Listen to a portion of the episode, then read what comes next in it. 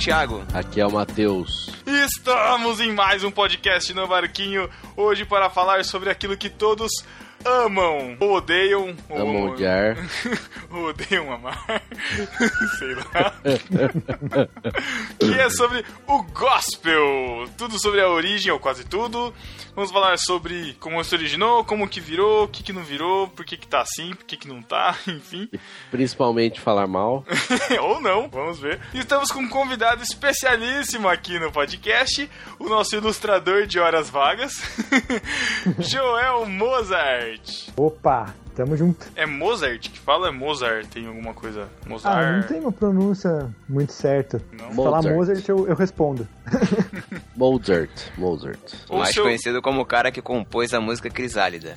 Ai, que bonito. Também. Famoso pela sua barba de respeito. Esse é um cara que eu respeito a barba, cara. Vou te falar. isso Famoso pela barba ruiva. é- Aliás, olha só que, olha só que propício, né, cara? Tava faltando um barba ruiva na nossa tripulação. barquinho, né, né?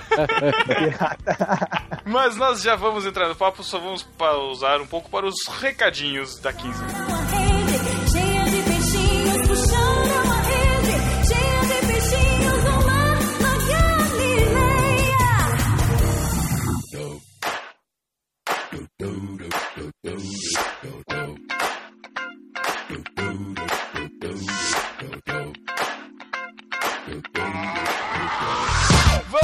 Recadinhos rápidos da quinzena, Thiago. O que tivemos na semana passada aqui no Barquinho? Semana passada nós tivemos um episódio brilhante do podcast delas, falando sobre maternidade, parte 1. As meninas prometem uma segunda parte, uma terceira parte. Em Ô, breve, louco. aguardem. Ô, louco, tá vendo filho? Isso daí vai nascendo um cada vez. E- Eu achei interessante as comparações da Sara entre maternidade e cães. Ai, Matheus, com todo o seu amor pelos cachorros. Muito bom. Então escutem lá o podcast delas sobre maternidade. E na semana que vem, Matheus, o que, que nós teremos? Olha, semana que vem teremos um, como prometido, meses com cinco sextas-feiras. teremos o quê? A pipoca pra vocês. Olha que legal. Que, nossa, E olha- Matheus com animação na fala, eu- isso é errado. Não, gente. não, é porque, cara, é um tema sensacional que eu queria falar há muito tempo. Tá gravado há muito tempo. Tá gravado há muito tempo, mas semana que vem sai. Primeiro Isso podcast aí, no Barquinho. Estreia, estreia de um host sensacional. É, primeiro Nossa. podcast, primeiro podcast que eu não participo do No Barquinho. Olha aí. Então, fica aí, né, pra quem as teorias de conspiração aí. Vamos ver se o cara, o cara que gravou segura a bronca, né? Não, mas tá ótimo, com certeza. Não tá editado ainda, mas. Coloca isso aí, meu filho. E temos mais um recadinho também aproveitando a presença do nosso querido Joel Mozart aqui, que é um artista multifacetado, né, cara? Ele é ilustrador, ele é cantor, ele faz tirinhas. É de- demais esse menino, cara. Você joga malabares no sinal também, cara? No semáforo? No sinal, não, mas se me der três coisas, eu faço malabares. Sério Olha aí, mesmo? rapaz, que da Sério, hora. sério. Muito bom. Ó. Pô, Joel, então fala aí do seu CD. A gente já mencionou aqui brevemente, acho que algum, alguma epístola. Já usei a música do sorvete de arroz no Beijo do Matheus. Sim. Que triste. Pulou o sorvete. Maculou o sorvete, é ótimo. Onde a gente pode encontrar o seu disco pra escutar, ou pra baixar, ou pra comprar, enfim. Bom, tem meu site, que é joelmozart.com barra música, aí já dá pra ouvir o disco, mas também pode ouvir na, no Spotify, tem na iTunes Store, no Google Play, até na Amazon.com, tem vários sites, se você procurar minha, meu CD, Todo Ser Que Respira, vai poder ouvir. Pô, que maneiro, cara, muito bom. Muito bom, então escutem aí o CD. Vão ter algumas músicas aqui neste podcast também. Bora então pro podcast, Bora. enfim. Tchau. Bora falar do CD gospel do João.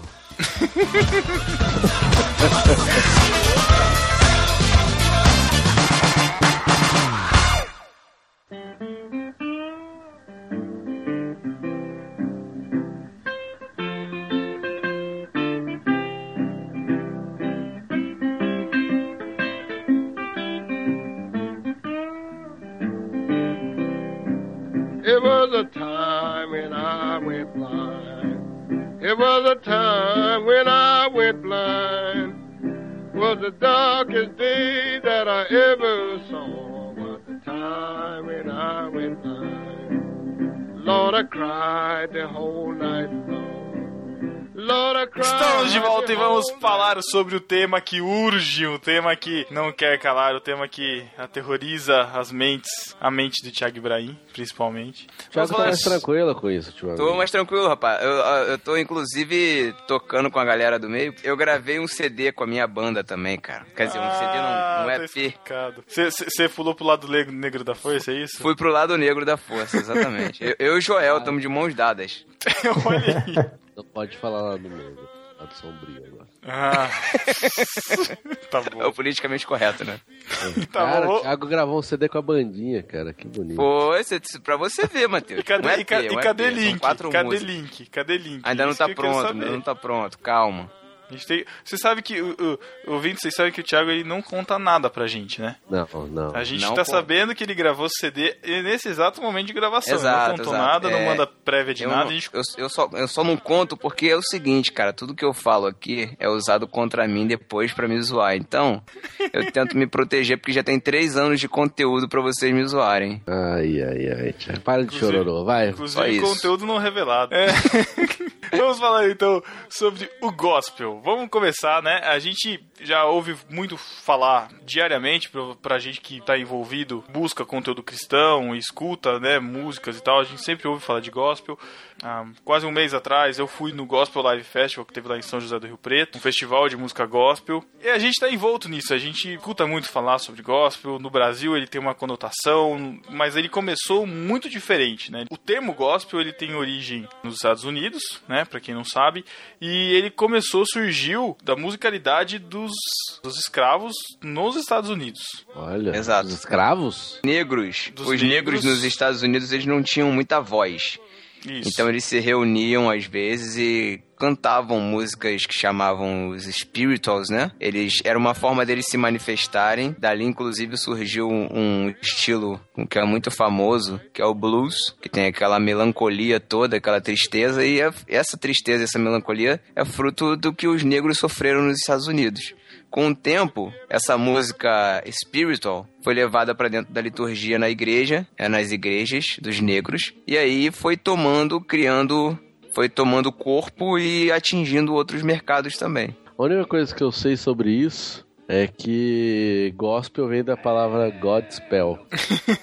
que é Significa palavra de Deus, né? Ou palavra palavra de Deus, boas novas, Boas Isso. novas, né? O O evangelho. evangelho. evangelho. Bom e velho evangelho. A única coisa que eu sei sobre gospel termina por aí. E lembrar também, Pedro, que hoje a gente tá no meio desse movimento, né? Tá no meio desse, desse mercado, vamos dizer assim, desse nicho. Mas lembrar que, na verdade, tudo isso começa quando existe um- uma necessidade do consumo de conteúdo. Existe uma, uma, uma crescente no número de evangélicos no Brasil e a popularização da, da gravação no Brasil também, lá pra década de 40, 50. E a galera começa a gravar. Aí tem aqueles cantores antigos, né? Calma, Thiago, calma, pais calma. É. Thiago. Calma, o Thiago já tá.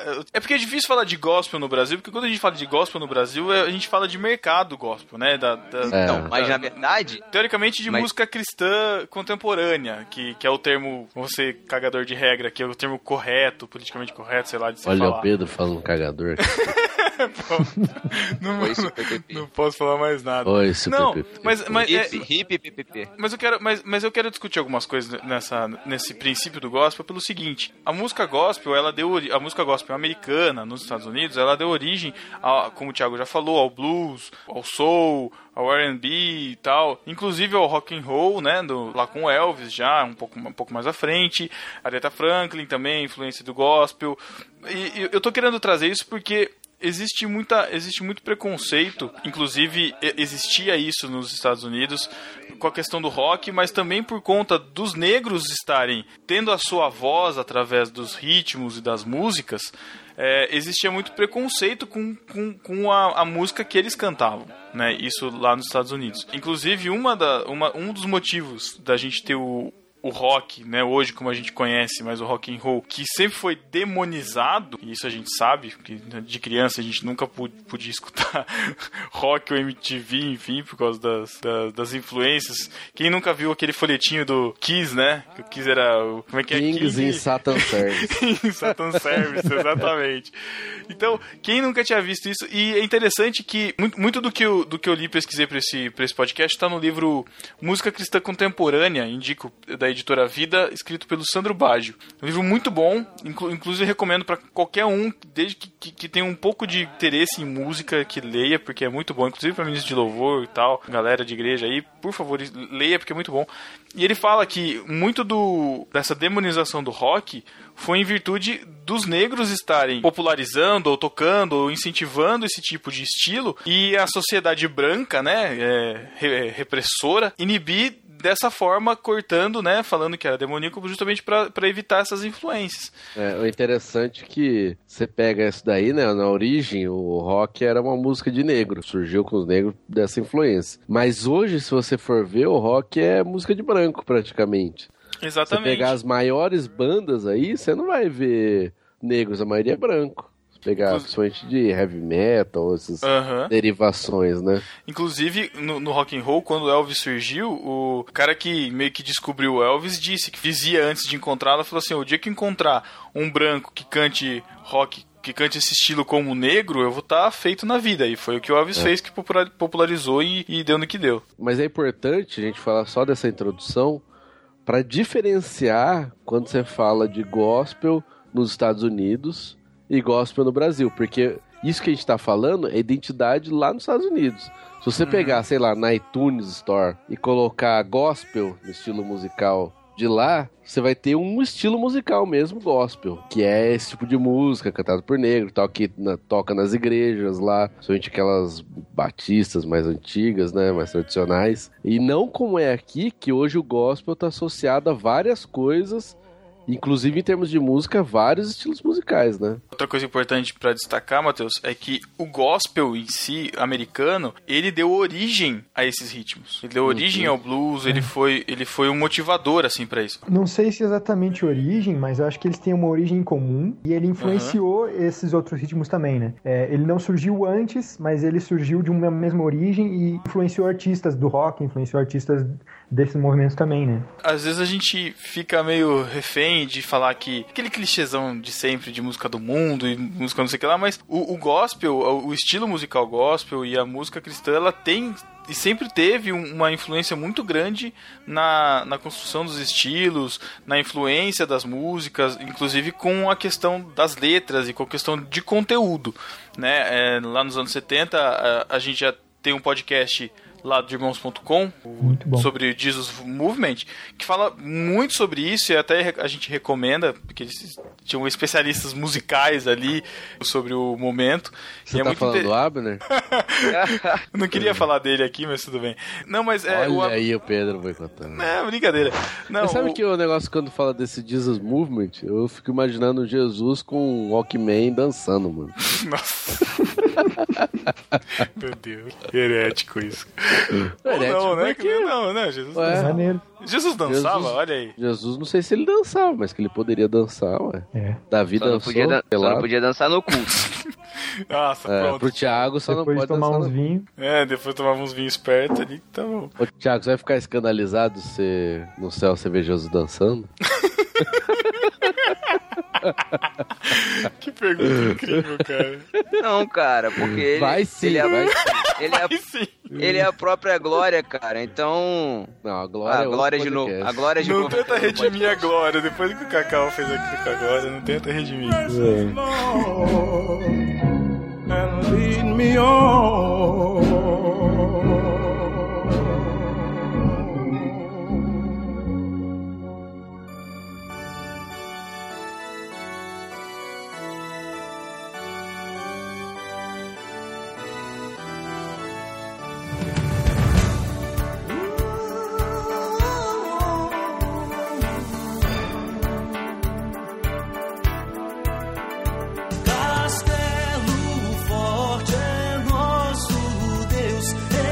Muito do que, do que a gente conhece de música desde as- a colonização e desde que nós temos influência cristã, protestante, vem muito de músicas tradicionais, né? Aqueles estilos de cantor cristão, de É, inário. No começo era É. só cantor cristão e inário. Muita coisa que vem, vem da própria reforma, né? Muita coisa europeia, né? Alemã, traduzida pro português, né? É, não era música, não era uma música brasileira de verdade, né? Isso é muito, é bom ressaltar isso. Era uma música europeia, às vezes americana, que era traduzida e a música servia como disseminador de doutrina. Pro pessoal mais novo aí, que nunca viu, né, um cantor cristão ou um inário com harpa, já vinha, né, a, toda a partitura das músicas, né? Essas músicas não era só a letra. Tem algumas bíblias que tem a letra da música, mas ela já vinha com a partitura. Então, já veio tanto a letra, a letra veio traduzida, né? Alguém traduziu e a música já veio junto, né? Com esses estilos de fora. Quando essas músicas começaram também, e aí a gente lembra do exemplo clássico de Lutero, o Castelo Forte, logo que ele começou o Castelo Forte lá, que ele introduziu a, a, a composição, ele introduziu num ritmo e numa, num estilo musical popular, né? Era um, era um É. estilão do povo, não era o que se cantava, não era aquele estilão. E ele também teve uma certa, uma certa, uma recepção não muito calorosa no momento. Mas isso foi passado para nós. A gente carrega esse, essa erudição de músicas, inclusive até hoje é cantado. Pelo menos na presbiteriana a gente tem o novo cântico, que ainda assim são cantados os hinos, às vezes com letras do português daquela época de 1750. É interessante como al- algumas tradições elas são solidificadas e fundamentadas e por conta de tradições de coisas que nos foram impostas, a gente deixa de A gente pega aquela música antiga como. É, essa é a forma que a gente adora a Deus através da música. Uhum. né? E a gente se fecha naquilo e não pode aceitar nada que fuja daquilo. Né? Então, Isso. você pega lá o, o cantor, a harpa, ele já tem todas as músicas lá. Ninguém adicionou mais nada. Não sei quando foi a última vez que adicionaram música naquilo. Então, ó, tá fechado. Essas são as músicas que a gente adora a Deus. Ah, mas tal música. Não, não pode. E isso, sei lá, 40 anos atrás, era inaceitável você ter outro tipo de música praticamente, né? É é interessante como tem essas quebras, né, de, de paradigmas, né? Lutero quebrou um paradigma e de repente ele se torna um novo paradigma, né? Uhum. Eu me lembro quando era criança, e eu não sou tão velho, antes que falo, mas eu lembro quando era criança, anos 80 e tal, já ah, tinha ainda esse resquício aí de instrumentos musicais que podiam, não podiam, tipo de música que podia, coisa que não podia. Ainda tava muito, muito forte, muito presente, né? E várias pessoas aí foram perseguidas dentro da igreja por causa disso, né? Rolava mesmo, rolava uma perseguição legal, cara.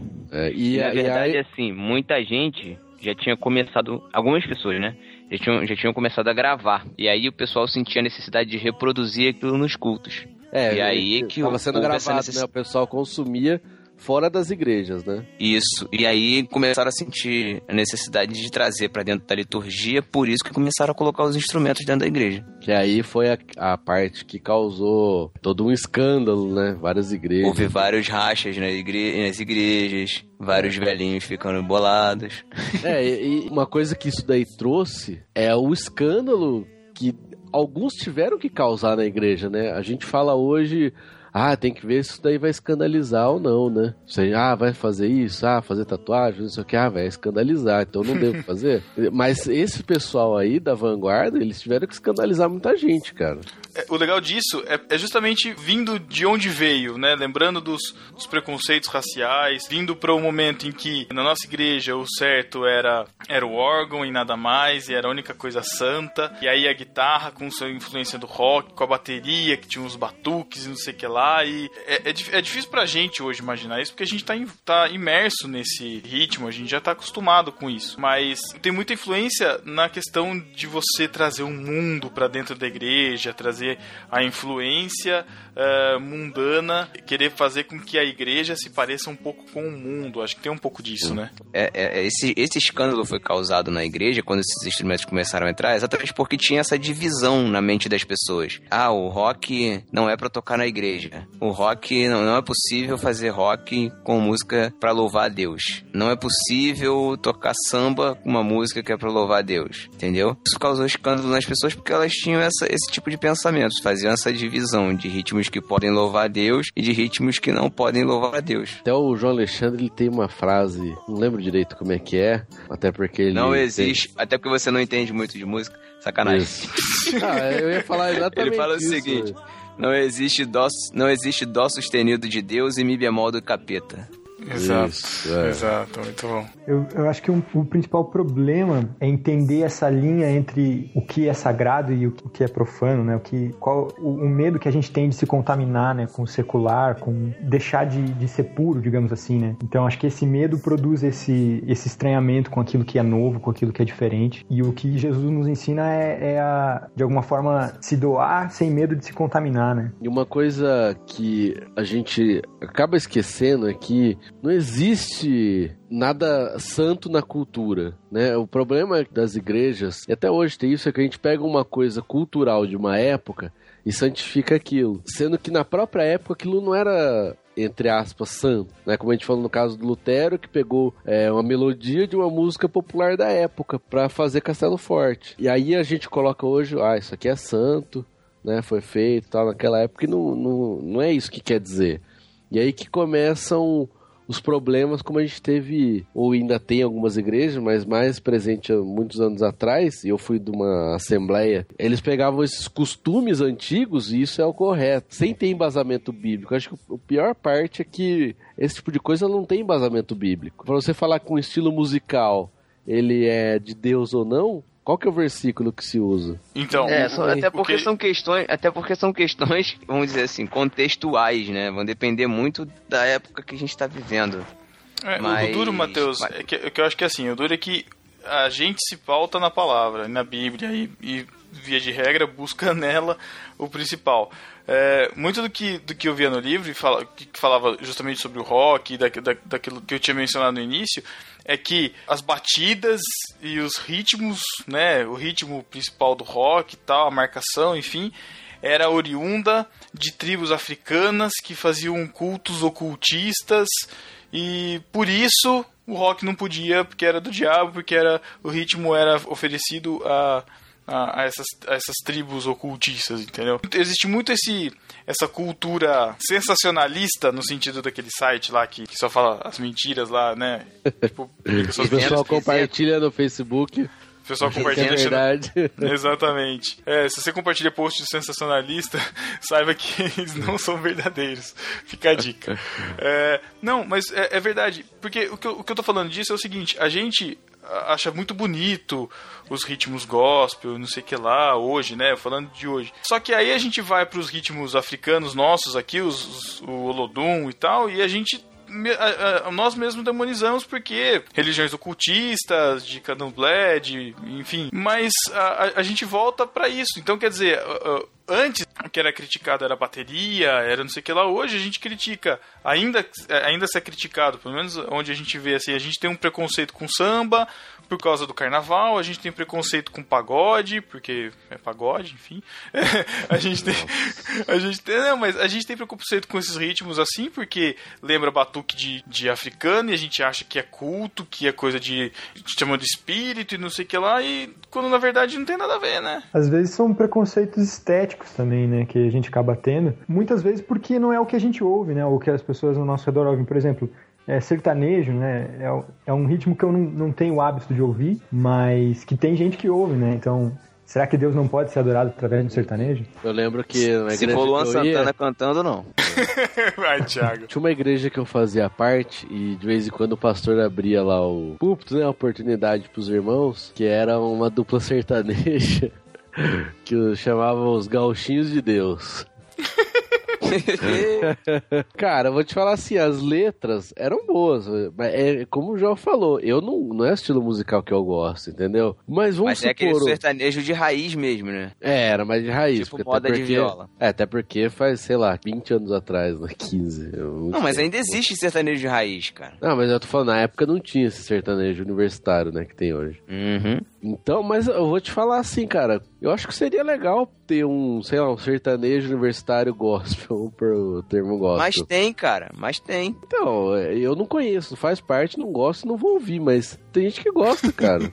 Então, o meu problema todo não é com o ritmo, meu problema todo é com a letra. Então, mas é, é- aí entra numa outra coisa, por exemplo. Também não é só isso. Como surgiu aí há bastante tempo atrás já, não sei nem como é que tá hoje, mas tipo funk gospel. E aí? Você toca naquela batida pro, pra pessoa que dança de um jeito sensual, erótico, pra ela dançar a mesma coisa, só que a letra é boa.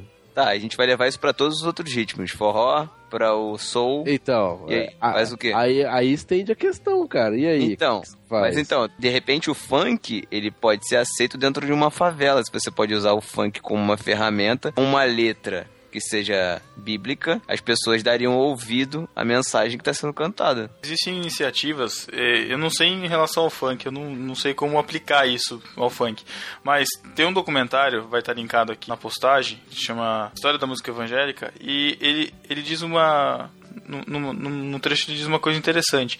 Ele fala que o que grupos como Vencedores, né, esse pessoal quando chegou fez com a música brasileira foi é, fazer, com, é, fazer com que o estilo servisse a, a mensagem, né, a palavra, a, a letra da música, enfim, a, a mensagem principal bíblica, enfim. E não a música servir ao estilo, entendeu? Eu acho que eu acho que isso faz muito sentido no que a gente tá falando. Eu, não- eu não sei, eu não sei no funk exatamente como encaixar isso, mas eu conheço iniciativas de grupos, eu não vou lembrar o nome agora. No livro da música cristã, ele fala de um exemplo de um grupo de punk, de punks da Jocum. é, em Amsterdã, num, numa determinada época. acho Que dos louco, anos, cara. Dos anos 80. Maneiro. Muito, muito doido, cara. Muito doido. Nos anos 80. E aí o, o autor, o Sandro Baggio, ele falou que ele, que ele foi convidado pra ir num, num barzinho lá, escutar tal a noite Amsterdã. Ele tava lá. Ele foi, e, eu- e o lugar em que eles estavam era um ambiente muito opressor, assim. Era, era num cais, né, do, do porto. E era um ambiente onde tinha muita prostituta, muita droga rolando tal. E ele foi nesse showzinho, era um show punk. E ele escutou, ele, ele, ele tava vendo o show, a, a música, assim, tipo, não devia nada a nenhum outro grupo, a musicalidade era a mesma, só que a letra era diferente. E aí, no- durante o show, ele percebeu que aquele grupo lá começou a falar da, a, a falar da, da, da letra, começou a falar de Deus, fez apelo e ele viu que as pessoas continuavam ali. Eles não saíram porque por causa do, porque começaram a falar de Jesus, entendeu? E existem grupos, iniciativas hoje que fazem isso. O documentário que eu vi, eu vou, que eu vou linkar aqui, eles fazem uma entrevista com o pessoal na Paulista, na região da Augusta, lá em São Paulo, perguntando pra eles assim, ah, qual que é o, é, qual que é o sentido da sua vida, né? Fazendo perguntas existenciais, assim, e muitos ficam perdidos. E aí mostram um show de rock pesado, com até uma teatralidade, assim, de o cara tá enjaulado, e aí o cara começa a fazer aquelas expressões, aquelas coisas artísticas, assim, que a gente a gente aqui não tá acostumado. E que ele começa a falar que eu fui liberto, não sei o que lá, e começa e, e de- do estilo bizarro pra gente, né? Mas do estilo bizarro ele começa a fazer um apelo e as pessoas ficam lá e querem receber aquilo. Eles, eles ficam tocados por aquela mensagem, por mais deturpado que pra gente possa parecer, porque não é o o evangeliquez que a gente conhece, mas tá, tá levando a mensagem, ou seja, aquele estilo tá servindo no sentido de servo pra mensagem. Isso é isso, isso que eu acho interessantíssimo, sabe? Eu acho que é isso que o, que o Thiago também tenta trazer quando ele fala da questão da letra. É o estilo, é, é- é essa forma, essa musicalidade, enfim, tudo isso servir pra um propósito. E a gente sabe que pode até parecer estranho, mas a gente sabe que nas nossas igrejas é difícil de você alcançar uma pessoa que curte um, um metal, não sei o que lá, com o louvor da igreja que vai ser aquele louvor, sabe? Derrota, né? Derrota. Derrota. Cara, pra mim, louvor da igreja, olha. É triste. Eu acredito nesse lance também da, da expressão sincera, né? Da sinceridade na música. Nas minhas músicas, por exemplo, não são todas elas que falam sobre algo do evangelho, sobre algum versículo bíblico ou alguma coisa assim. Algumas delas falam sobre borboleta. né? Então, Criação, pô, ué. Tá, to- É, tá tocando aí, inclusive, no fundo. então acho que a sinceridade na hora de, de compor é uma, da- uma coisa importante também para na hora de escolher um estilo, na hora de, de fazer algo, fazer algo com que você se identifique, né? Para que não soe, para que não seja falso, né? Para que não seja forçado, né? Joel, querendo ou não, cara, a gente acaba sempre que.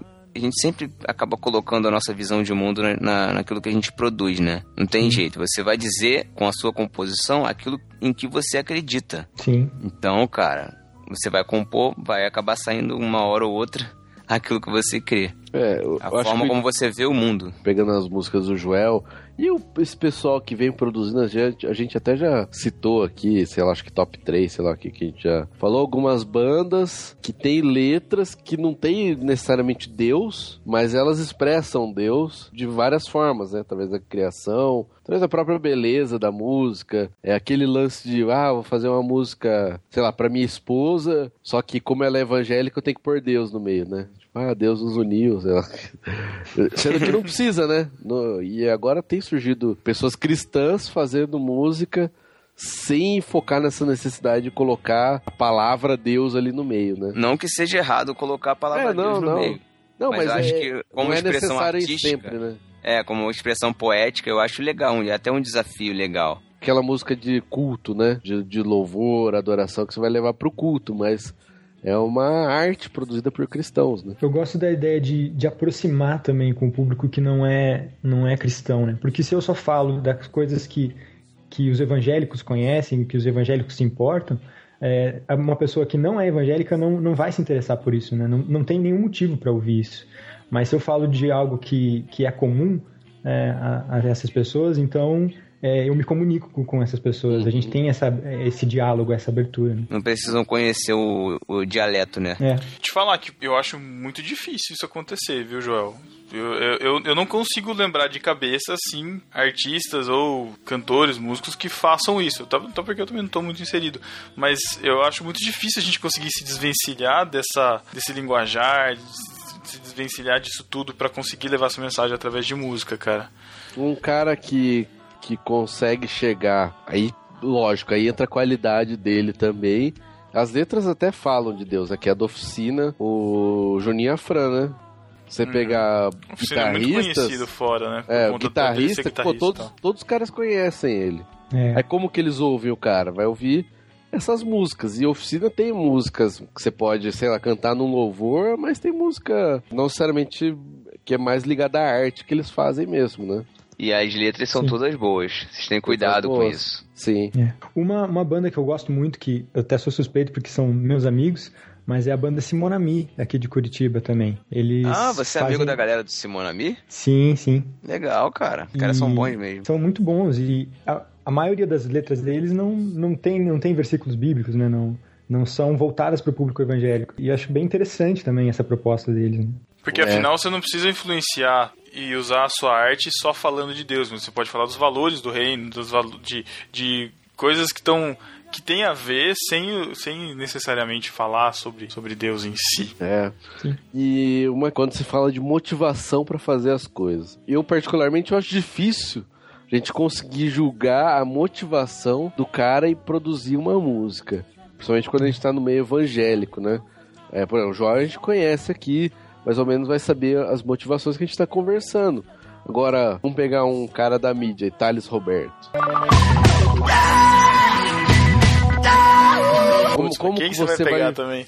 Ah, mas é o cara aí. Não, né, mas beleza, tá, tá, é válido, vai. Como é que você vai pegar a motivação? Tudo bem, tudo que você olha que o cara faz, você já começa a ter uma, umas pistas da motivação dele, né? Que talvez é algo que foi mudando com o tempo. Talvez no começo não era assim, mas talvez hoje tá pra esse lado. Agora, vamos pegar o próprio cara do Oficina G3. Qual que é a motivação? Será que a motivação dele é realmente fazer a música pra alcançar outras pessoas? Ou talvez é pra mostrar o talento dele? Por isso que eu acho que julgar pela Mas aí é um critério pela muito difícil motivação também, né? Então, é, por isso que eu. Então. É porque às vezes a pessoa fala, ah, mas você tem que ver a motivação que a pessoa usou. É, Usam isso a pra, gente- pra música secular, por exemplo. Ah, mas o que, que ele tava motivado quando ele fez aquela música? Não dá pra saber, cara. A música tem essa característica de poder ser reinterpretada também, né?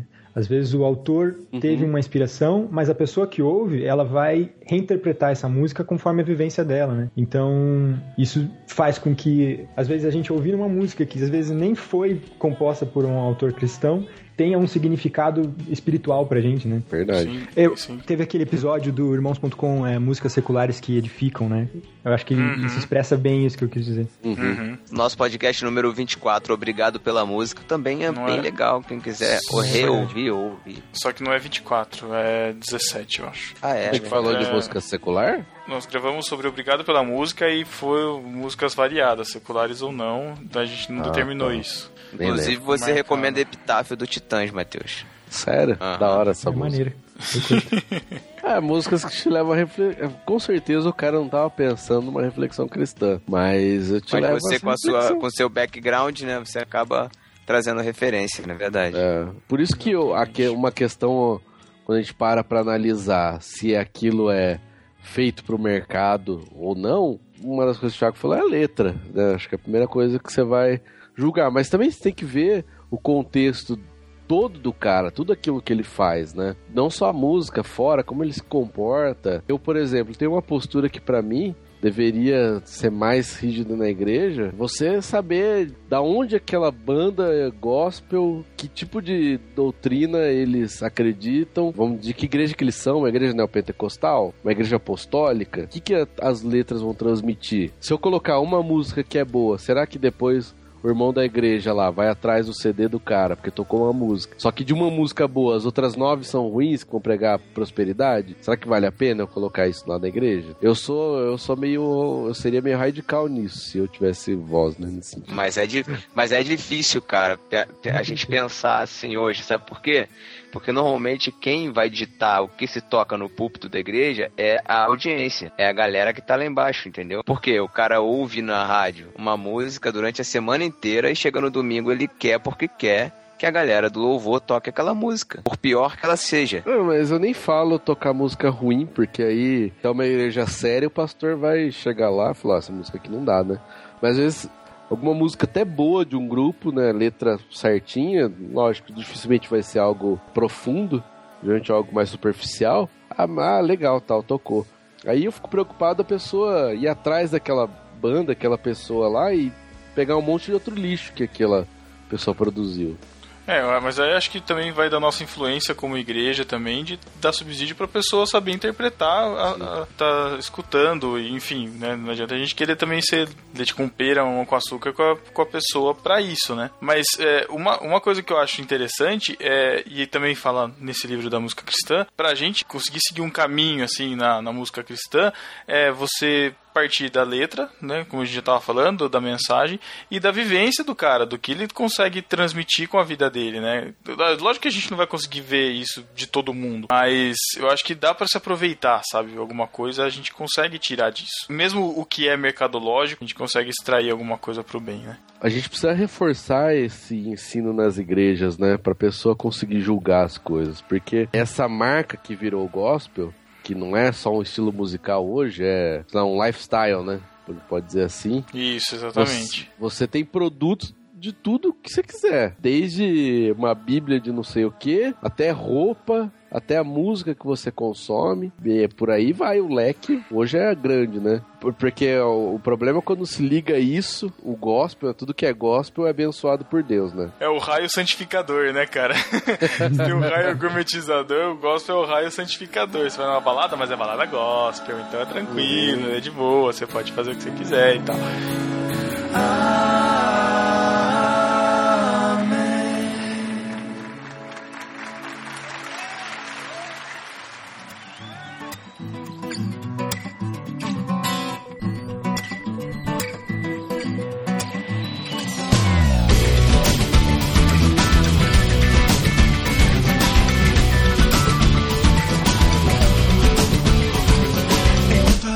acabar com o povão da Baixada. A gente vai entrar então direto pra gente falar do que é gospel no Brasil, mas antes da gente falar, eu quero que a gente escute rapidinho um trecho que eu consegui gravar lá no Gospel Live Festival, né? Eu tive lá e infelizmente não consegui trazer muito material, mas ele foi um motivador pra gente gravar sobre esse tema. E aí você vai escutar a Rebecca Nemer, que é a esposa do Paulo César Baruch, cantor conhecido nosso brasileiro. Ela vai falar um pouquinho sobre o gospel, sobre o mercado, enfim.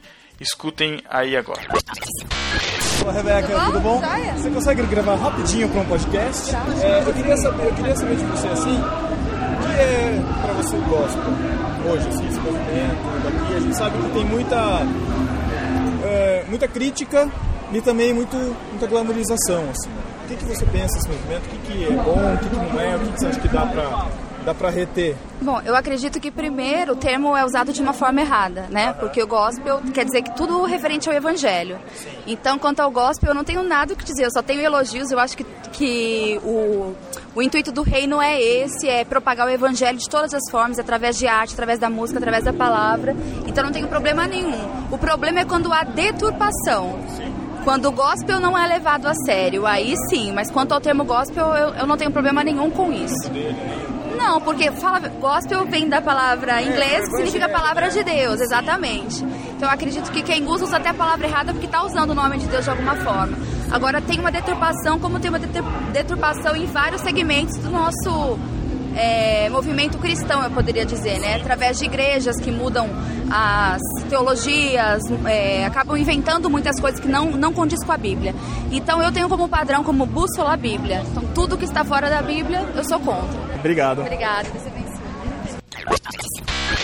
Interessante que a, o que a Rebecca coloca quando ela fala que, que tem a ver com o gospel no termo original é válido e o que, o que foge da, da deturpação ela, ela não concorda. Como a gente pode aproveitar disso para falar do que a gente conhece de mercado? Porque o que a gente costuma ver são, desde como o Matheus já tinha falado, desde Bíblias, Bíblia da mulher que ora, Bíblia da criança que ora, Bíblia do robô que ora. Tem, tem hora que acaba sendo exagero. Vamos, vamos combinar que acaba sendo uma Bíblia de promessa, Bíblia apostólica, Bíblia. Vitória financeira e, e isso falando em termos de Bíblia, né? Fora, fora o restante que eu já vi até capa de carro com a marca fé, sabe? Então, tipo, até, que- até que ponto, sabe? Eu, eu, eu fico, eu, eu tento, juro que eu tento olhar com olhos de amor, sabe? Pra, pra, pra isso, assim. Mas eu não, eu, eu fico, eu fico desanimado. A gente tá falando muito de música, né? Essa questão do gospel, mas quando entra nessa parte de mercado, a gente acaba entrando na, na- no rótulo. Tudo que é, tudo que é rotulado a- acaba tendo que ser aprovado automaticamente. Como é que é isso? Eu não consigo ter essa visão positiva que ela tem, sabe? No que ela falou. Ah, tem o gospel, é bom tal, mas tem a deturpação. No geral,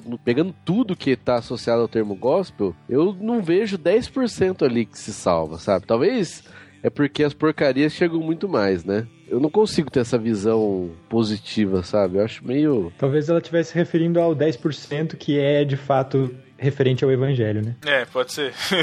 Tem essa possibilidade. É, porque também ela tá inserida aí no meio que, sei lá, pelo você pegar o Baruch, é um cara que eu considero bom, assim, né? Tem as letras bacanas, não conheço também muito a fundo, mas o que eu já vi dele, acho que ele não tá nesse, no, no balaio de coisa ruim. Então É, talvez a pessoa. também, acho que não. É, pelo menos talvez que ela esteja envolvida nesse sentido, talvez pegue mais essa parte boa do que a ruim, né?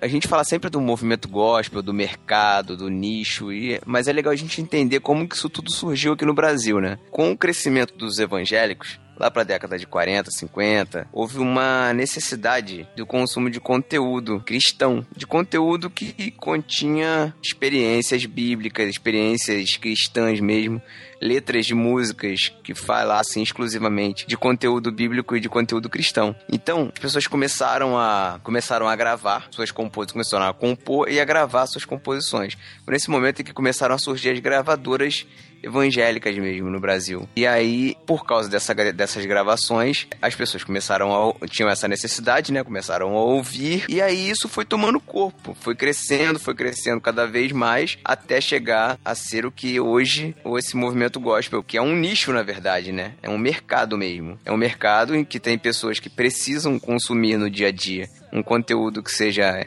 entre aspas cristão e que existe, existem pessoas que produzem esse conteúdo para as pessoas poderem consumir. Então, precisam é uma coisa bem forte, né, cara? Sim, cara, Precisam precisam, consumir. precisam. Hoje existe existe uma necessidade de entretenimento, cara. Existe uma necessidade. A gente a gente está inserido numa cultura que existe necessidade de entretenimento. As pessoas gostam de ouvir música. Isso tá na- no sangue da nossa cultura. Não, mas o problema aí que entra é que, vamos supor, você se converte e tal, virou cristão. Aí, a partir daquele momento, na igreja evangélica brasileira, não sei como é que é fora isso, mas aqui você, a partir daquele momento, você não pode consumir mais nada de fora. Verdade. Você não pode consumir música, TV, sei lá, ter um leque de coisas que você não pode. Não, TV Aí- pode. É, TV pode. Sr. Record. Se você. A partir daí que surgiu o nicho, né? Porque, ó, tem um público aqui, que é esse pessoal que se converteu, que ele só pode consumir esse tipo de coisa, por causa da religião que ele tá seguindo. Isso. Então aí se abre, abriu essa oportunidade de oferecer para essas pessoas. Mas o problema é essa deturpação que se cria. Falou, a partir de agora, você se converteu, só pode consumir coisas evangélicas, coisas de Deus, né? Coloca esse nome, mas que na verdade nada mais é hoje do que um nicho mesmo de mercado, né? É, lá pra década de 80, início dos anos 90, foi que o movimento começou a ganhar corpo mesmo. Com bandas como, por exemplo, Rebanhão, Grupo Logos. E por causa dessa, dessa galera produzindo esse conteúdo, essa galera começou a ser muito ouvida, eles foram meio que trazidos pra gravadoras. E as gravadoras começaram a, a produzir esse pessoal. E a, a primeira gravadora que, deno- que deu o nome gospel mesmo à música evangélica no Brasil foi a Gospel Records que era do Estevão Hernandes, bispo da Igreja Renascer, né? Ele que importou esse nome meio que para dar um rótulo para uma música que era meio esquecida de lado. Então, pra dar um meio. fazer meio que um marketing da música, estilo, ele vai criar o selo gospel e aí toda a música produzida a partir de então que tenha, que seja evangélica, passou a ser denominada como gospel. Cara, tão, é tão bizarro isso, porque, teoricamente, né, a gente tem que fazer diferença no mundo, a gente tem que estar envolvido, fazer diferença. E quando a gente ah, se envolve com o gospel da forma que até o Matheus estava falando e com esse rótulo, a gente acaba voltando a se fechar, fazendo aquele nichozinho, que agora eu só, eu, eu só posso consumir o que é gospel, eu só posso é, usar o que é gospel, e a gente está falando de música, mas agora já tem produto de tudo quanto é tipo, e quem não gosta do gospel, quem não usa gospel, tá condenado, e a gente tá de novo segregando, a gente tá de novo secularizando e santificando, gospelizando, sei lá o termo. né? Eu, eu não consigo entender, é muito difícil, porque por mais que a gente tente enxergar o lado bom disso, cara, tem muita gente querendo ganhar em cima, sabe? E iludindo, pessoas sendo iludidas, sendo, sendo enganadas, é. sei lá. Tem pessoas que realmente, mas eu acho que é porque a gente já falou aqui, é uma coisa que a gente sempre bate na tecla nesse podcast, né? A falta das pessoas realmente terem um ensino de julgar aquilo que é bom, aquilo que é certo, aquilo que é é que a Bíblia dá parâmetros, né? Não, não é o parâmetro de ser evangélico ou não, para Deus ou não. Como fala, né? Aquilo de boa fama, fala de reter o que é bom. E as pessoas não sabem fazer isso muitas vezes. É por isso que criam esse nicho e aí tudo se aceita ne- nesse nicho, né? Tendo o rótulo cristão, gospel, principalmente, beleza, eu vou lá e ouço e consumo e minha vida é aquela. É esse cerne da falta de ensino nas igrejas evangélicas, né? E isso mais agravado pelos neopentecostais hoje, que são uma grande parte da, da população crente, vem deles que de igrejas que não têm o ensino, né? Eu não tenho certeza se é tanto uma questão de ensino quanto uma questão de, de incentivar o, o pensamento crítico, assim. Porque isso é uma, uma coisa que não necessariamente se ensina, mas que se estimula, né? Através de diálogo, através de debates. O podcast, para mim, é uma ferramenta muito boa para isso, para gerar diálogo, para gerar é, reflexão, um pensamento crítico. E isso é um processo que, que eu tive que passar também, né? Eu me converti, eu já tinha 19 anos, e aí de repente a, a coisa mais natural para mim, estando inserido na igreja, foi rejeitar aquilo que eu, que eu tinha vivido antes, né? A, a cultura anterior. E até que eu entendesse que eu, que eu ainda sou uma pessoa, né? Que, que eu ainda posso ouvir aquilo que os meus amigos da faculdade estão ouvindo, é, é difícil você se colocar de novo no mundo real, assim, né, digamos assim. Com certeza você consome alguma coisa, você compra, você lê porque você está vendo na internet, porque pessoas que você admira que você gosta estão usando aquilo. E, e no meio da igreja é assim também. Se você acaba saindo fora, tendo um comportamento diferente, você acaba sendo taxado, né? O que é essencial? O que, o que, o que a gente precisa para conviver? Será que eu preciso ter a Bíblia do Tales? Será que eu preciso é, gostar daquele mesmo estilo? Será que eu não posso querer pensar um pouco além disso? É, o, muita gente vem conversar com a gente sobre os podcasts e fala que teve, ficou com o espírito mais crítico, mas por que que teve esse espírito mais crítico? Porque a gente é inteligente? Não, sei, não porque parou um segundo para refletir a gente não para para refletir, a gente está é, imerso num mundo consumista e que a gente gera necessidades que a gente não tem por produtos que a gente não precisa. É basicamente isso, e o gospel é exatamente a mesma coisa, só que voltado para o nicho do gospel. Então tem que ter o escudo da fé ali, tem que ter o 3 do Thales, tem que ter toda a mar- a marca, a grife do momento do gospel, né, cara? Além de refletir, tem que discutir, tem que conversar também, né? A gente precisa ser mais sensível à, à maneira como as pessoas pensam também, não simplesmente impor a nossa maneira de pensar e que a arte ela permite subjetividades também, que às vezes a, a nossa religiosidade teima né, em aceitar.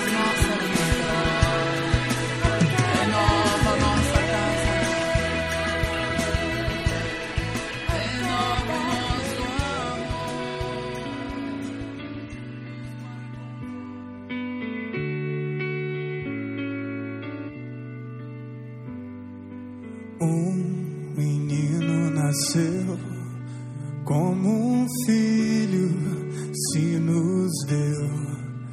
Ele é o próprio Deus que vive em mim. Debaixo de suas asas eu me escondi. A gente que tá nessa contramão, nessa contracultura do gospel, a gente também fica muito escandalizado quando a gente vê o gospel acontecendo, quando a gente vê as ações mercadológicas, quando a gente vê a, a invasão e a deturpação e as pessoas indo atrás disso, né? A gente fica muito revoltado.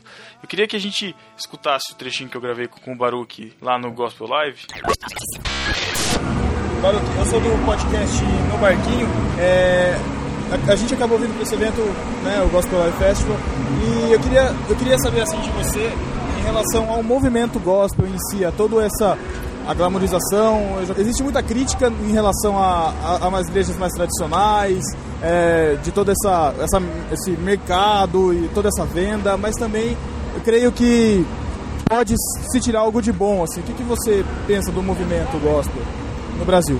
Cara, eu enxergo. Eu enxergo. Todo movimento tem gente dentro, sabe? E eu procuro enxergar as pessoas que estão lá dentro. Então, se a gente for enxergar pessoas, a gente vai fazer com que várias barreiras caiam, inclu- inclusive o nosso próprio preconceito. Eu não. Eu não. Eu não. Eu procuro me abster de qualquer rótulo, tanto de movimento gospel quanto é, contra movimento gospel. Eu não. Eu, sinceramente, o que eu sou é um pecador resgatado pela graça de Jesus. Esse é o único rótulo que me cai bem. E eu acho importante, uma festa como essa é, é bacana. Tem gente que gosta de música, a música tá propondo. é, o festival tá propondo música sadia, sem bebida, sem drogas. Cara, isso é muito legal. é- sinceramente, eu, eu respeito posições contrárias, mas eu acho que as pessoas precisam é, repensar um pouquinho, né? é, Enxergar até que ponto os seus posicionamentos também são apenas vaidades. sabe? Então, e a gente tem que acreditar que o Espírito Santo é quem convence o homem, sabe? A gente fica querendo consertar demais a vida do outro, a gente devia se importar para saber se o outro tá bem, se a gente pode ajudar. Enfim, né, é um posicionamento que eu tenho, é porque eu me, eu, eu me assento à mesa com pessoas que fazem parte dos, dos pseudo-movimentos. E quando eu me sento na mesa com eles, eu me lembro que elas são pessoas como todas as outras, que dependem de Deus, que precisam de carinho, que precisam oferecer amor, que precisam conhecer mais de Deus e precisam experimentar mais de Deus. Então, é basicamente o que eu penso sobre essa coisa de, de rótulos, é isso daí. Muito obrigado. Obrigado, valeu.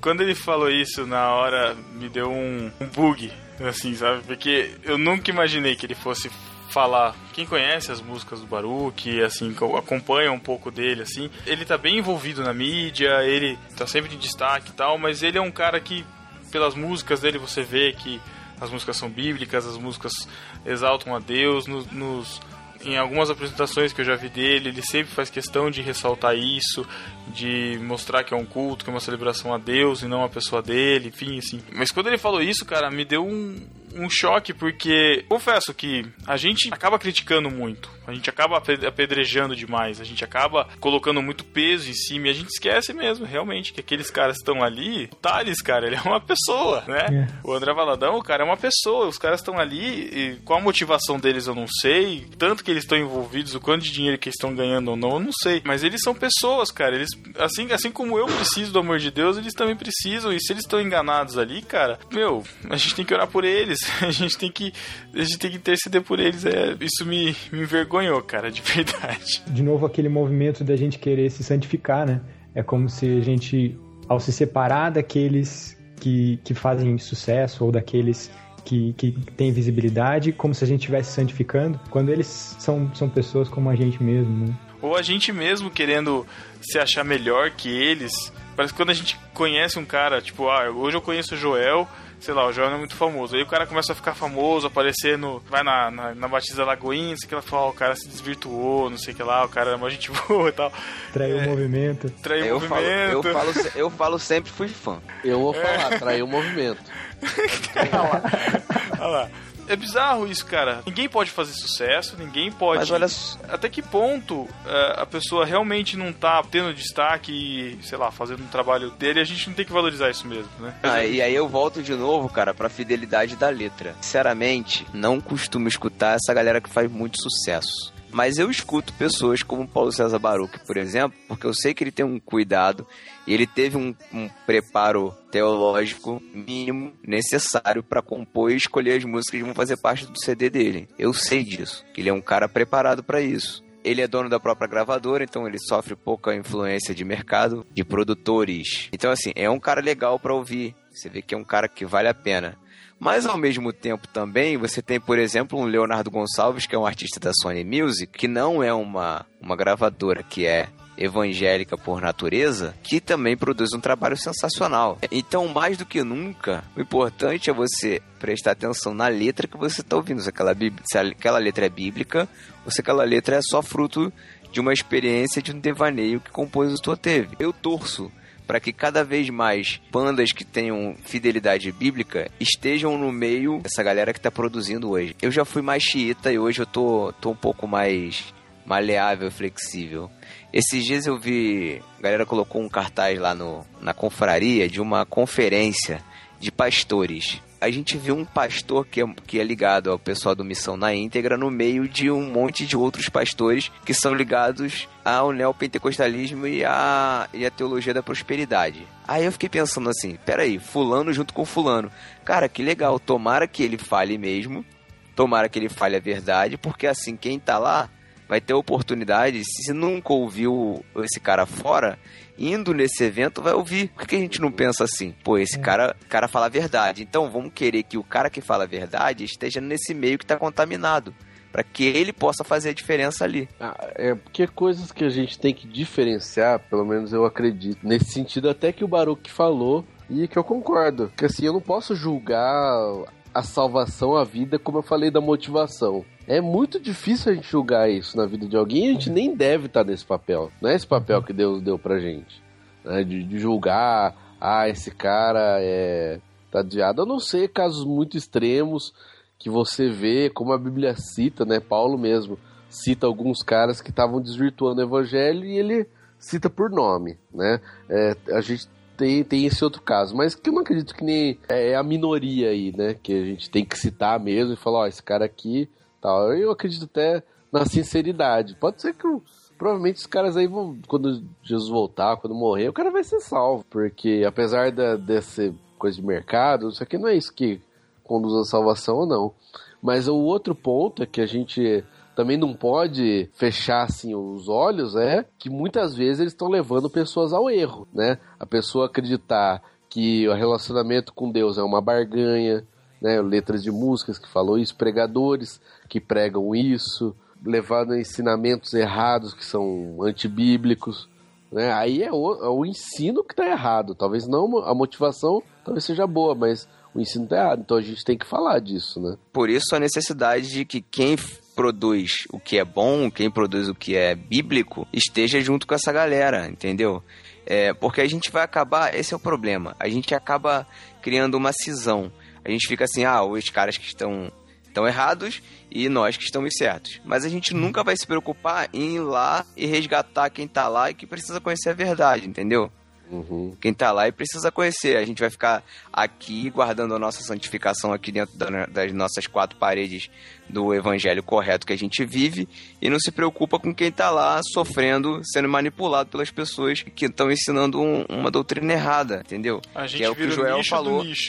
Exatamente, que é o que o Joel falou há pouco aí. O Joel falou sobre isso, que é a gente fica aqui buscando a nossa santificação e esquece de salvar os outros. E a mensagem de Jesus é a mensagem de você salvar o outro.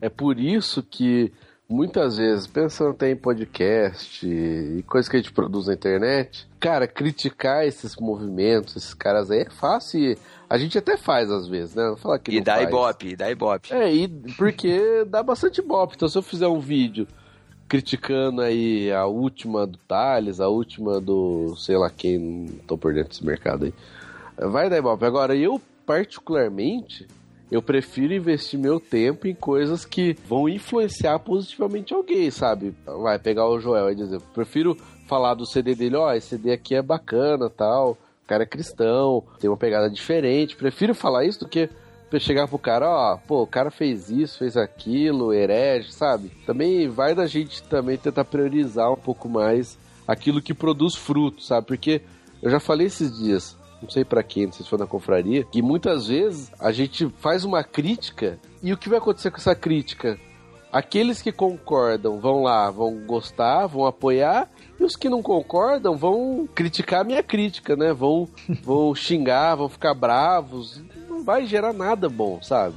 Muitas vezes. Então eu acredito que meio per perda de tempo ficar batendo às vezes nessas teclas, né? Como com aquele conselho de sempre, a gente tem que reter o que é bom. Nós somos a, a maior influência que a gente tem no nosso meio, sabe? Ah, o podcast é uma influência que a gente tem aqui, mas eu, no meu trabalho, no, no meu ciclo social, sou a maior influência. Eu, eu, eu sou o agente de Deus ali onde eu tô. Se eu não tô conseguindo é, testemunhar isso, eu tô sendo tão manipulador quanto o cara que tá querendo vender uma, uma capa de celular santa por dizer que é gospel, sabe? Porque eu tô vendendo algo que. Não, eu, eu tô dizendo que eu sou de Deus e tô vendendo algo que não é de Deus. Eu tô dando testemunho que não é dele, que não é aquilo que ele quer que eu faça. Então eu acho que muito mais do que a gente tentar ficar criticando o tempo todo e fazendo isso o tempo todo, a gente tem mais é que viver o evangelho, viver o gospel, viver a, a palavra de Deus.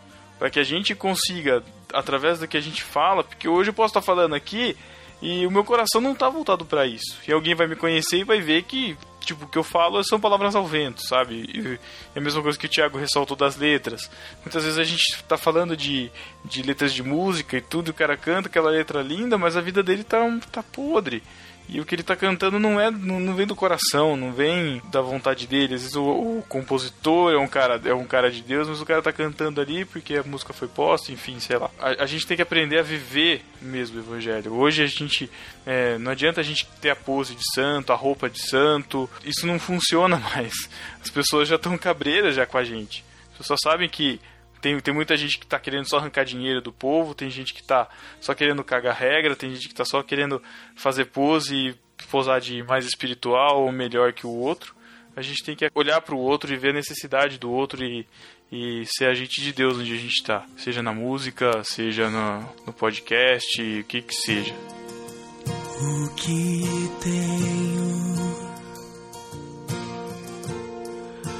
a não ser.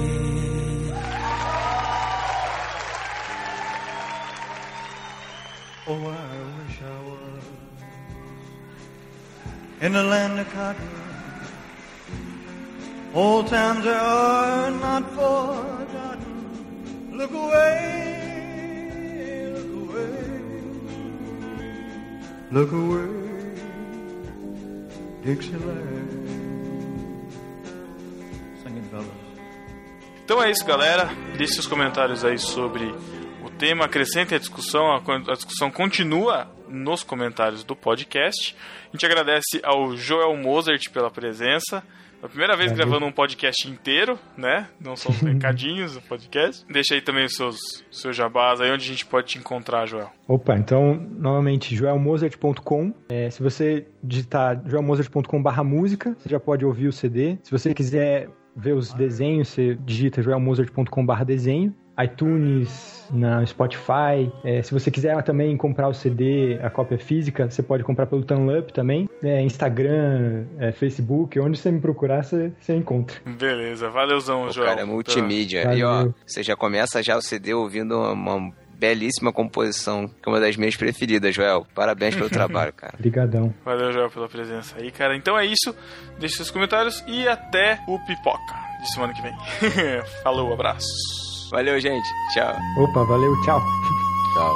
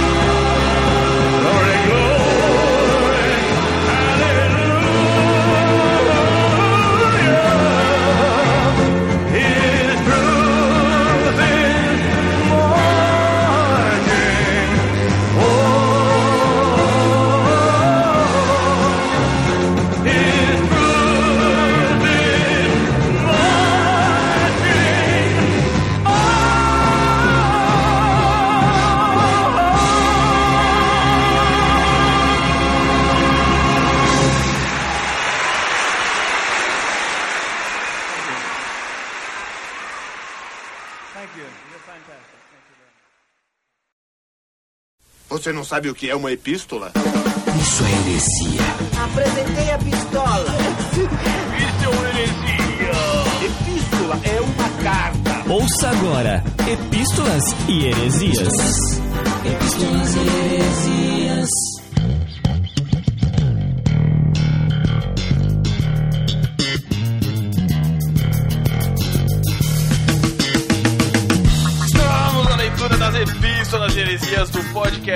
85 sobre os maiores perdedores da Bíblia. E estou aqui hoje para falar das epístolas com o nosso querido Alex Fábio Custódio Fala, tripulação. e também com uma presença muito especial de alguém que fazia tempo que não aparecia por aqui, que tá comentando, tá aparecendo de novo, Ariel Jaiger. E aí, tripulação? Legal, maneiro estar aqui com vocês de novo. É a segunda vez que você participou de uma outra epístola, né? É. E, e também participou do último A Deriva, número 18, né? Duas Isso. Preces. Uma interpretação incrível, emocionante. Que isso.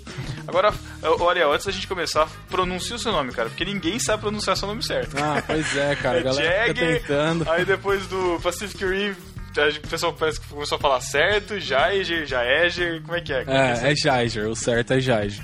Tá, é como a- é um nome alemão, né? Então a pronúncia lá é diferente. Então a pronúncia na Alemanha é Jäger, né? Ah, Jäger. Isso, Jäger. Jäger. E aqui no Brasil fica Jaiger. Mas aí, cara, era várias variações. aí são variações, né? Já me chamaram até de Já Era, saca? Caraca.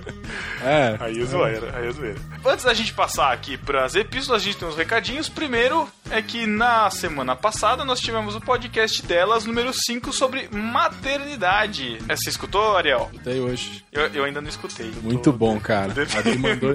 Cara, na boa, não quero puxar saco não, mas a Adri mandou bem demais, cara. Ai, ai, ai, ai, ai. Não, mas eu conheço algum- algumas histórias da Adri, eu sei que.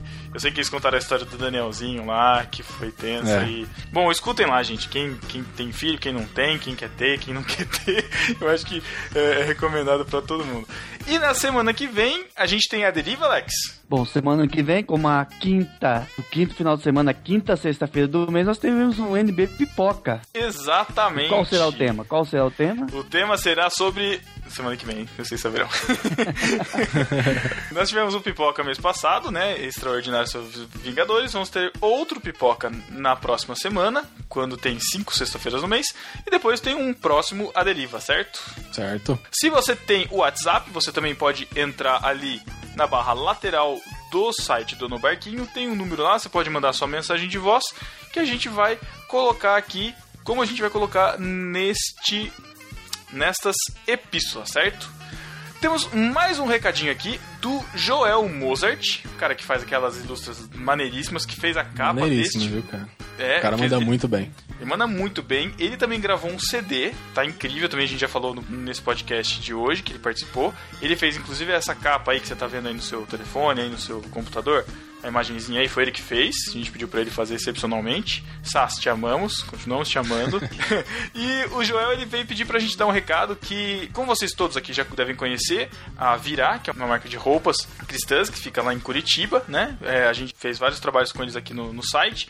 Ele vai estar fazendo uma apresentação lá no Espaço Virá, que é na, lo- na, na nova loja que eles abriram lá em Curitiba. Vai ser no dia 26 de junho, uma sexta-feira, às 8 horas da noite, lá no Espaço Virá em Curitiba. O endereço é Rua Engenheiro Serafim Voloshin, eu não sei a pronúncia, é, número 159, perto do Parque Barigui. O ingresso é 20 reais, então se informem aí com o Joel, ele tem as redes sociais aí. Falem com ele aí, certo? E ainda mais um recadinho agora do Alex, né, Alex? É isso aí, pessoal. Eu quero aproveitar o espaço para pedir para os ouvintes do Barquinho nos ajudar numa petição pública, um abaixo assinado, para ser criada a Política Nacional de Proteção dos Direitos das Pessoas com Albinismo. Vai ter um link no post, você linka, tá lá todo, tá bem explicadinha toda a petição pública. Você assine o abaixo assinado, nos ajude e depois você confirme no seu e-mail a sua assinatura. Você tem que assinar no site, ir lá no seu e-mail e confirmar a assinatura. Assim você vai estar ajudando a gente a ter essa petição pública, porque nós precisamos que a pessoa, por exemplo, uma vez na minha infância, durante as minhas férias, eu visitei alguns primos do interior que também são albinos e que trabalhavam na fazenda. A diferença entre a minha pele e a deles era algo tocante, né? E eu lembro disso, carrego isso no meu coração até hoje. Então, é necessário que o albino tenha assistência dermatológica. Nós queremos a distribuição do filtro solar, porque é necessário. A gente passa o dia usando filtro solar, é o nosso amigo de companheiro, é o nosso companheiro de todos os lugares. Aham. Então, é uma É. petição pública para que o governo federal venha nos ajudar, né? Venha estar ajudando as pessoas com albinismo. Pra quem não sabe, o Alex ele é albino, né? A gente brinca muito com ele disso aqui no, na tripulação, né? A gente, a gente tem duas vagas de cotas, né? Um pro branco e um pro preto, né? o, o branco é o Alex, o preto é o Lucas, Lucas Teles. E, e existe mu muito, muita dificuldade em relação à, pele, justamente é, qualquer tipo de, de iluminação é, a- acaba sendo muito complicado. Você tem problema de visão também, né, Alex? Então vamos atentar para essas, pra essas questões aí, né? Então vai estar o link aí no post, o Pedro vai colocar o link no post e eu peço a ajuda dos discípulos. Vamos fazer uma força pra gente conseguir cumprir esse abaixo assinado. Exatamente. E no arroz de festa desta quinzena, Alex? Nosso chefe lá do Aderivo, o Chico Gabriel, esteve no diário de bordo 49, aquele sobre Sharknado. É sério isso? Sharknado? Cara, eu acho que é. Eu não escutei, mas eu já ouvi falar sobre esse filme e é, é que é tipo filme B, né? Eles falam sobre não só sobre Sharknado, né, mas sobre Exatamente. outros filmes B, né? Não, é um B maiúsculo, com negrito, com tudo que tem direito nesse B. E Ariel, quem mais está no arroz de festa da quinzena? Aquele que sempre tá na podosfera cristã, né, cara? Cacau Marques. cara, Cacau Marques tá em todas, cara. Eu, eu me pego ouvindo um podcast e falo, não acredito que o Cacau tá aqui também, cara. Eu não acredito. Ele tá e ele demais, tá cara. lá no Correio Elegante de Os Cabracast, número 24, cara. Cara. Inclusive, deixa- inclusive, cara, o Ivandro falou assim: diz aí, Cacau, onde é que as pessoas podem te encontrar? Ele fala, não, eu que vou achar elas. eu falei, é exatamente isso que ele faz, cara. Ah, eu lembrei do Zod no filme do, do, do Homem de Aço. I will find him! Assim? Não, mas Ah, o Cacau tem bom. feito participações, Pedro. O Cacau tem feito participações muito ed- edificantes, assim, sabe? Ele, ele é um ótimo participante, assim, nos podcasts. A gente se edifica bastante com ele. Ainda bem, Aliás. né, cara? Ainda É. Aliás, graças ao Ivandro, eu não aceito mais citações ao- no barquinho se não tiver barulhinho de moeda. Eu não aceito mais. Tem Cara, que ter barulhinho de genial, moeda. genial. O barulho de Obrigado, Evandro. né? O barulho de macabra é bom também. E vamos para o discípulo desocupado em No Barquinho, Ariel. Quem foi? Foi a Aline Rocha, Vitória. Isso, ela só disse Vitória, né? Vitória, ela disse Vitória. É. E irmãos.com, Alex? Irmãos.com foi o Gabriel Tule, o nosso Tuleco, que também disse Vitória. Ixi, cara, essa galera tá na máfia. Da máfia Não é, cara, não é. Isso aí é piada interna do grupo da confraria no Telegram, cara. Alguém postou um vídeo lá de uma. um vídeo de igreja com umas mulheres entrando e gritando: Vitória!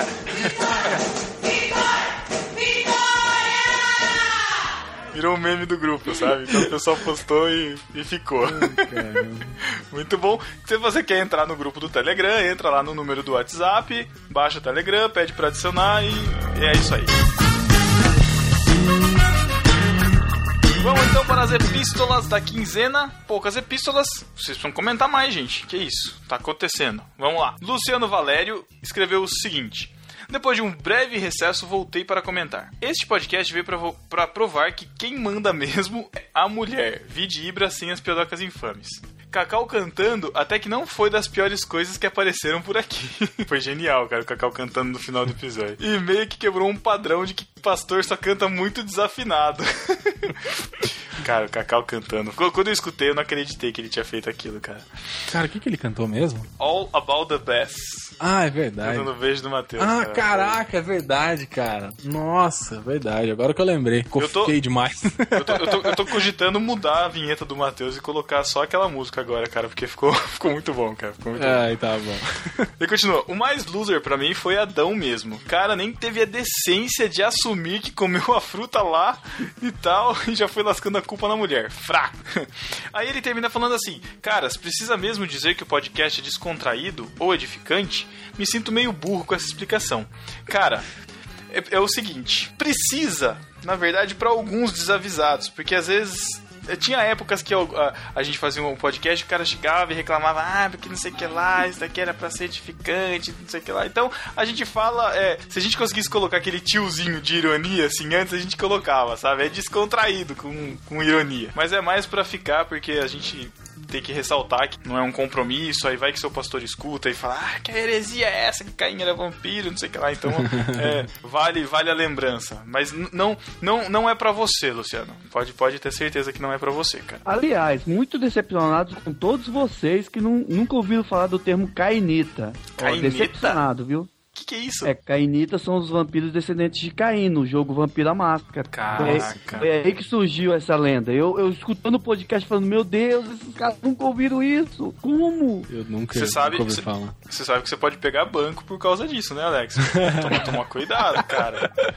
Toma cuidado, ficar falando essas coisas, vampiro É. a máscara aí, cara, melhor É heresia. não, cara. heresia. Heresia. Próxima epístola é do Ed The Drummer, que também tá em todas, cara. Você aparece muito, parabéns. Outro perdedor é Tomé. As pessoas só lembram dele como o cara que precisava ver para crer e até tocar. Pô, cara, Tomé é triste, né, cara? Coitado dele. né? É, pois Ele é, cara. Aquele cara renegado mesmo, né? Apesar Não que é? não é muito falado dele mesmo, né, cara? Eu acho que é só isso mesmo. Outra perdedora que lembra agora é Marta, que perdeu a oportunidade de ouvir e estar com Jesus, assim como Maria. É, cara, na igreja, lá na Ibaviva, a gente estudou um pouco sobre isso, cara. Sobre essa essa vontade de fazer as coisas e tal, essa vontade, esse ativismo louco de querer mexer nas coisas e a gente às vezes não percebe que precisa dar atenção pra Jesus, né? Eu acho que nesse ponto ela realmente foi uma perdedora, assim, talvez. O que vocês acham? Ainda mais, eu acho também, ainda mais porque ficou lavando louça, arrumando as coisas, né, cara? Poxa, É. né? É, Eu fala. penso assim um pouquinho. Eu acho que a igreja precisa de pessoas com a disposição de Marta e com o coração de Maria. Olha que É. Isso. O Duri quando fala coração de Maria- Maria. porque- coração de Maria, porque- pra mim, lembra muito igreja católica, cara.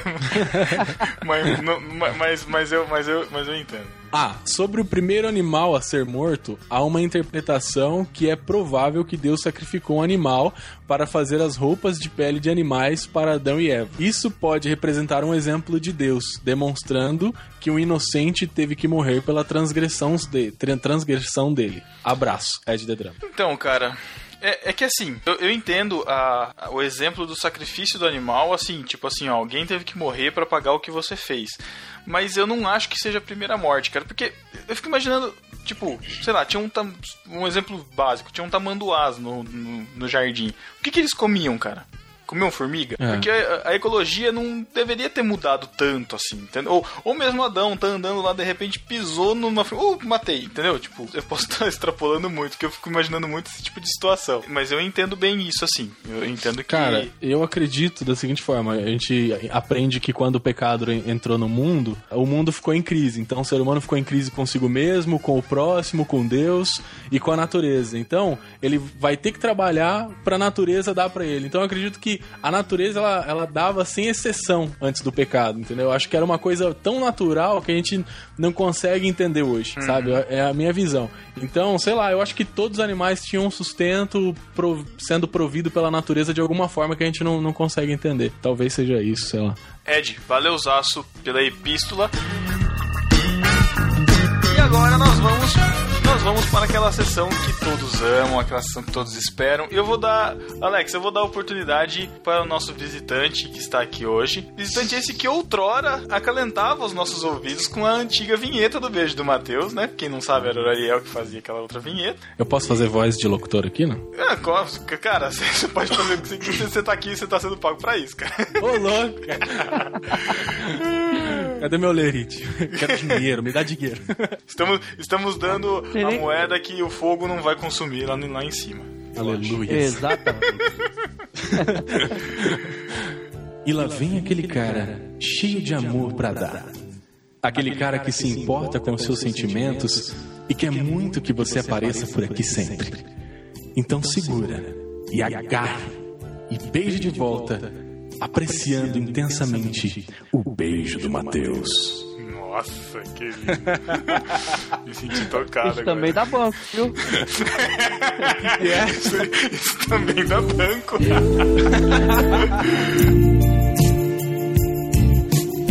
um beijo do Matheus para você. Só para você.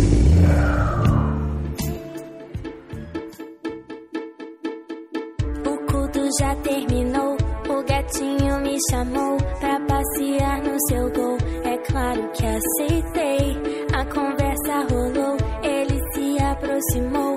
O gatinho me beijou. É claro que eu gostei.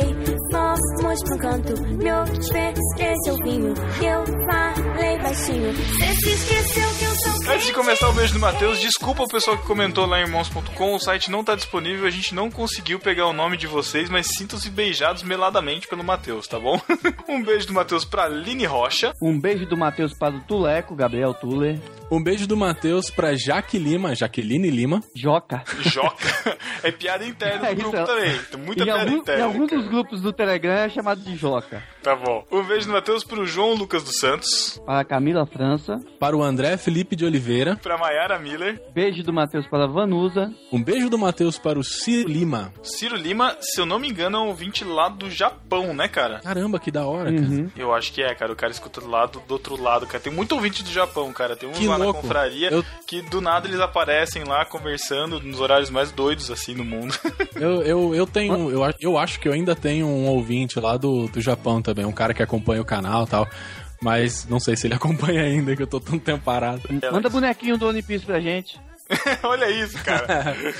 Valeu, É. Cirão, por escutar, cara. Deus abençoe. Um beijo pro Mac, Maurício Machado, lá do BTcast, esse lindo. Para o Rogério Macedo, Macedão do grupo do Telegram. Para o Lucas Casemiro. É Casemiro ou Casemiro? Acho que é Casemiro mesmo, cara. Para o Lucas Casemiro. Um beijão, cara. Um beijo do Matheus pro Eduardo Urias, que teve seu nome citado no último podcast, né? É um metade perdedor com esse nome.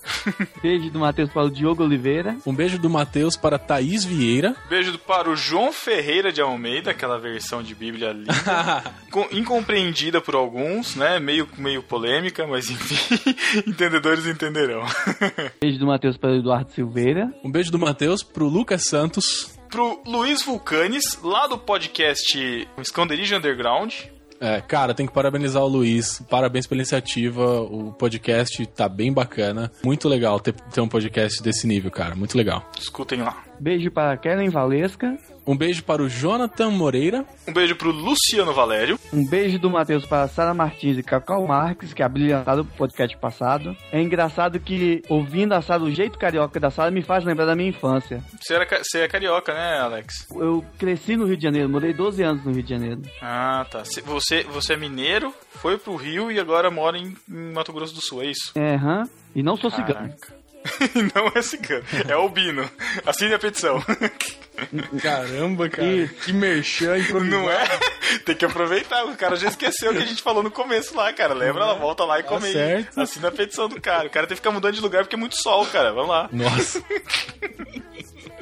tá certo. Um beijo do Matheus para o Joel Mozart, que participou nesse podcast. E também para todos os discípulos ingratos que não comentam, que não participam, que não, que não conversam com a gente, que não mandam e-mail. Pô, gente, escrevam aí, a gente sente falta de vocês. Acreditem nisso. um beijo para vocês. Obrigado, Ariel Jaiger. Obrigado, é um prazer participar aqui, mano. Cara, da onde que a galera conhece você? Porque eu, eu conheço você do Propagando, que tá meio, meio paradão, né? É, é verdade. É, eu tenho um canal no YouTube já há uns, há uns cinco anos, produzindo conteúdo pra internet em formato de vídeo, musical. As pessoas, muita gente. é, agora tá chegando mais no Brasil isso aqui, né? Que é o, o pessoal cantando em quatro vozes nos vídeos e tal. Mas na época quando eu comecei não tinha. E aí eu comecei a cantar é, Diante do Trono, o negócio acabou indo fazendo um pouquinho de sucesso, vai, não é sucesso, Uhum. mas hoje, graças a Deus, nós temos aí é, 11 mil inscritos no canal, um pouquinho mais de 11 mil e mais de 1 milhão e 400 mil de, é, de views, né, de acessos em todos os Caraca! vídeos, em todo o conteúdo. Beleza, hein? E é, muito legal, cara. As pessoas gostam muito do conteúdo. Eu quero muito agradecer a todo mundo que assiste, você que ouve o podcast que assiste. Muito obrigado por, por, por assistir. E eu queria só deixar, né, ah, registrado aqui que eu tô voltando. É, é, 2014 foi um ano que eu tive que parar pela, pelo TCC da faculdade, o pessoal acha que é desculpa, mas, cara, dá realmente muito trabalho o TCC. E eu acabei tendo que dar prioridade a isso. E eu tô voltando agora, se tudo der muito certo, se, né, Deus abençoado do jeito que eu tô imaginando. Depois de julho desse ano, eu já começo com um vídeo novo na terceira temporada e tudo volta ao normal. E vídeos todas as sextas-feiras. Aê, estamos Musicais. esperando. Inclusive, esperando a música pelo Thiago e Matheus no barquinho, Com certeza, né? vamos fazer. Eu prometi, tá, tem que fazer. Muito bom, muito bom. Então acesse o, o canal do Propagando. Olha aí. escutem aí, a- as músicas do Ariel. E até 15 dias. Até. Tchau, gente.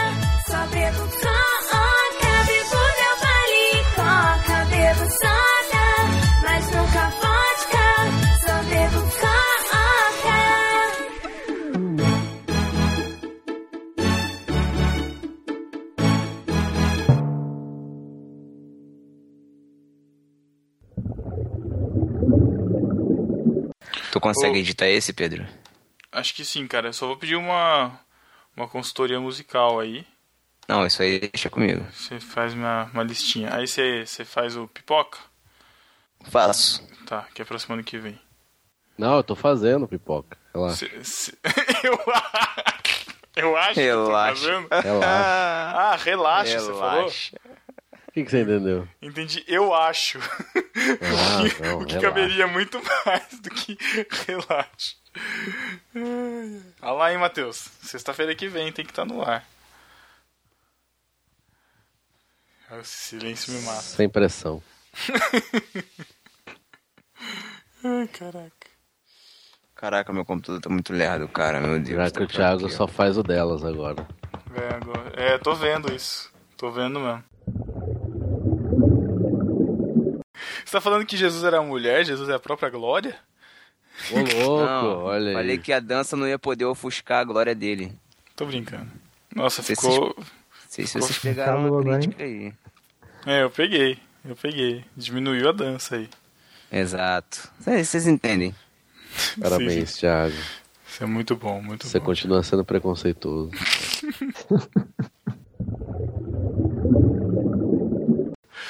Eu lembro que uma igreja que eu ia tinha um, um grupo, um grupo não, uma dupla que de vez em quando o pastor chamava lá pra cantar. Rapidinho, rapidinho, rapidinho, rapidinho. Tem alguém fazendo um ruído no microfone, cara. Acho que é o Joel. eu sei que é a barba, isso. não. É a barba, tá coçando a barba. O Cacau barba- passou por essa isso na última tem gravação. vida também. própria. Joel, afasta, afasta o microfone da barba, Joel. Ou a barba do microfone. Raspa essa barba, Joel. Não, não, deixa, a barba dele é da hora. Não, eu tô zoando, cara. Não raspa não.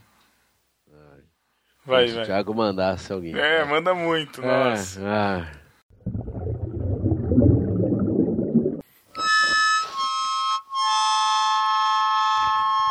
Que isso? Que isso, Matheus? Tá. Ô, Matheus, até, até pra tocar gaita você é desafinado, cara.